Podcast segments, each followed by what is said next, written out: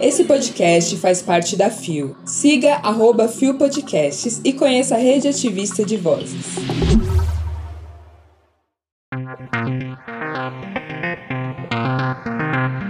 Repórter se assume mulher trans ao vivo.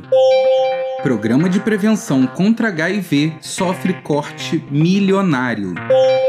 Curta-metragem aborda vivência LGBTQIA+, e família. Quinta-feira, 13 de outubro de 2022. Olá, eu sou Rod Gomes e esse é mais um Bom Dia Bicha.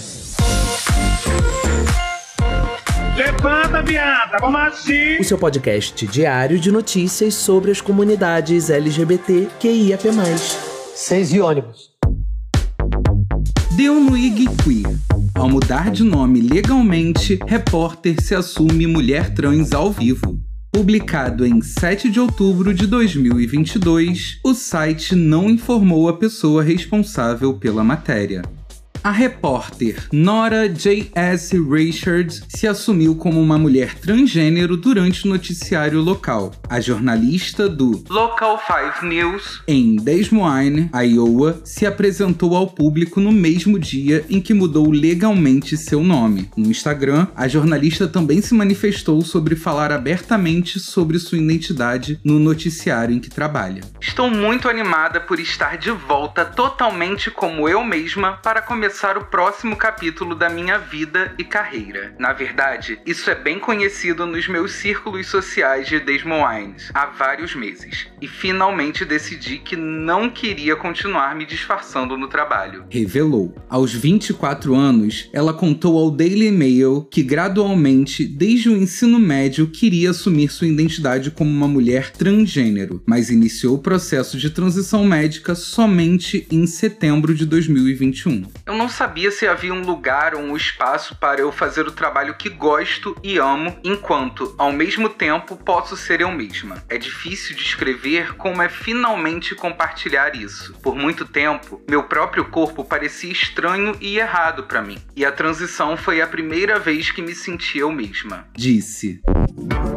Ai, gente, que história bonitinha e que bom que Nora se sentiu confortável o suficiente para falar sobre isso, para ser ela mesma no trabalho, né? É, gata. Se você quiser conferir a matéria completa, que o link tá na descrição aqui do episódio, lá ela ainda conta um pouco sobre como o próprio trabalho também foi um fator que ajudou ela a passar a se identificar dessa forma pública. Eu imagino que realmente não seja algo fácil de se fazer, principalmente quando se trata de gênero e não não só de sexualidade. Vale lembrar que a sociedade é, de forma geral, absolutamente transfóbica e ter o seu emprego, ter o seu sustento dependendo de uma sociedade transfóbica deve ser alguma coisa realmente horripilante. Exatamente. E aí, lá na matéria, ela fala que as pessoas do trabalho já a tratavam como Nora, então só foi levar a público. Parabéns, Nora, por você ter conseguido colocar isso para fora, viver a sua verdade e por você também ter conseguido legalmente alterar o seu nome. Espero que você tenha pela frente uma carreira maravilhosa.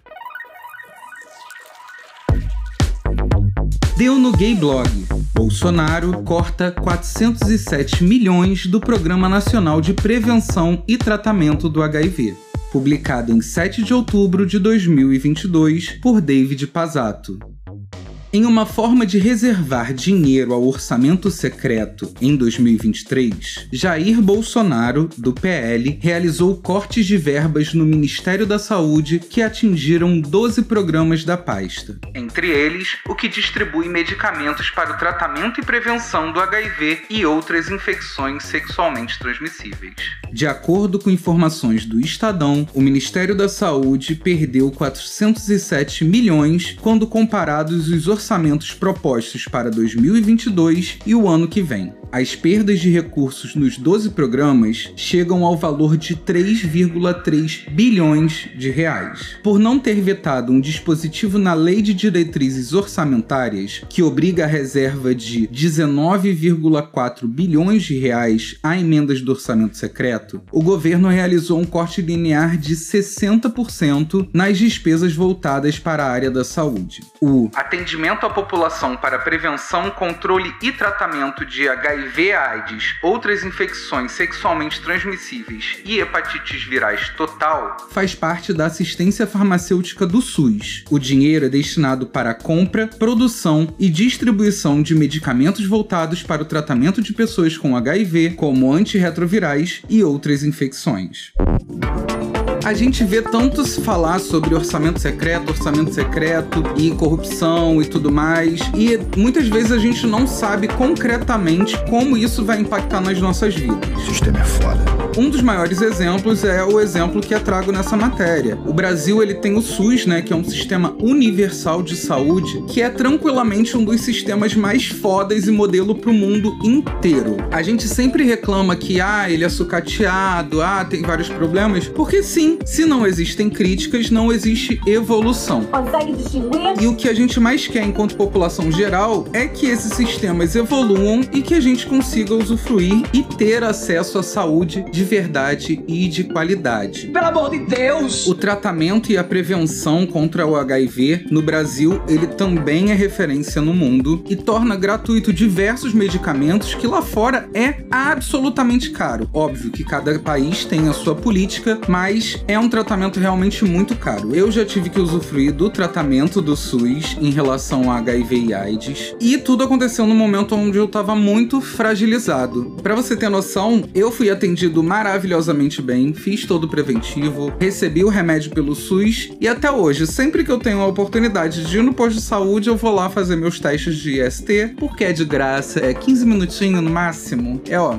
delícia, maravilhoso e é muito importante a gente sempre ficar muito ligados nas nossas sorologias pra gente conseguir fazer o tratamento adequado. Você tá me entendendo? E sobre esse corte no programa de tratamento e prevenção contra essas ISTs, tem muita gente na internet que botou a cara a tapa, tá se posicionando veementemente contra e falando sobre as suas experiências enquanto pessoas HIV positivas, enquanto pessoas que usufruem desse sistema de forma regular. E como você sabe que a gente sempre faz questão de indicar pessoas aqui que têm propriedade para falar sobre os assuntos, fica aqui a indicação de um vídeo que a Isa, Isa Potter, ela mesma, fez e publicou nas redes sociais dela falando sobre esses cortes com muita propriedade, porque a gata é sinistra. O link para o vídeo você também vai encontrar aqui na descrição do episódio, junto com o link para a matéria completa. E vale destacar que esse corte não foi só apenas no programa de tratamento e prevenção de STIs, foram 12 programas. 12 programas na área da saúde. A gente acabou de sair de um problema mundial de saúde, onde o mundo inteiro estava absolutamente dependendo e olhando para o fomento dessa área e o governo brasileiro vai lá e faz o quê? Corta. Ah, vai tomar no cu vocês, hein? Para você ter noção de como esse governo anti-ciência e negacionista é, eles cortaram cerca de 297 milhões de reais do programa de desenvolvimento